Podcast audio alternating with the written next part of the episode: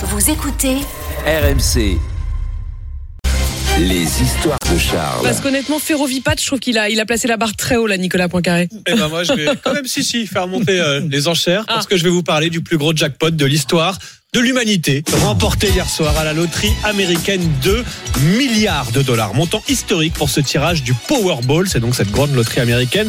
Le ticket gagnant a été validé dans une station-service d'Altadena en Californie. Le joueur avait une chance sur 292 millions de l'emporter. Il va devoir maintenant, ce matin, faire face à un terrible dilemme, car c'est le principe de cette loterie américaine. Soit il perçoit un milliard de dollars tout de suite, soit il empoche 2 milliards, mais étalé en versement mensuel pendant 30 ans. Ça fait en gros 66 millions par an. En gros, c'est soit un viager, soit d'un coup, quoi. Exactement, voilà le dilemme pour ce grand gagnant. Mais alors on a du mal à réaliser, ça correspond à quoi? 2 milliards de dollars Et bien dans la presse, on trouve ce matin toutes sortes de comparaisons. Ça fait par exemple 130 000 Twingo. Nous voilà bien avancés. Ce grand gagnant américain peut donc se payer 130 000 Twingo. Avec 2 milliards de dollars, il va percevoir l'équivalent de 125 000 années de SMIC ou bien 26 ans du salaire d'Mbappé.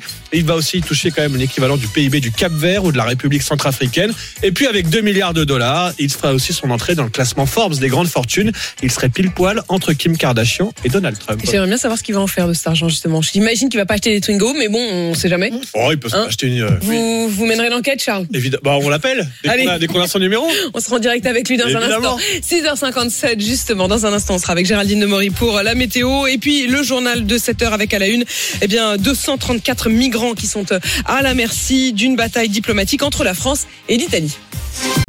RMC jusqu'à 9h. Apolline Matin.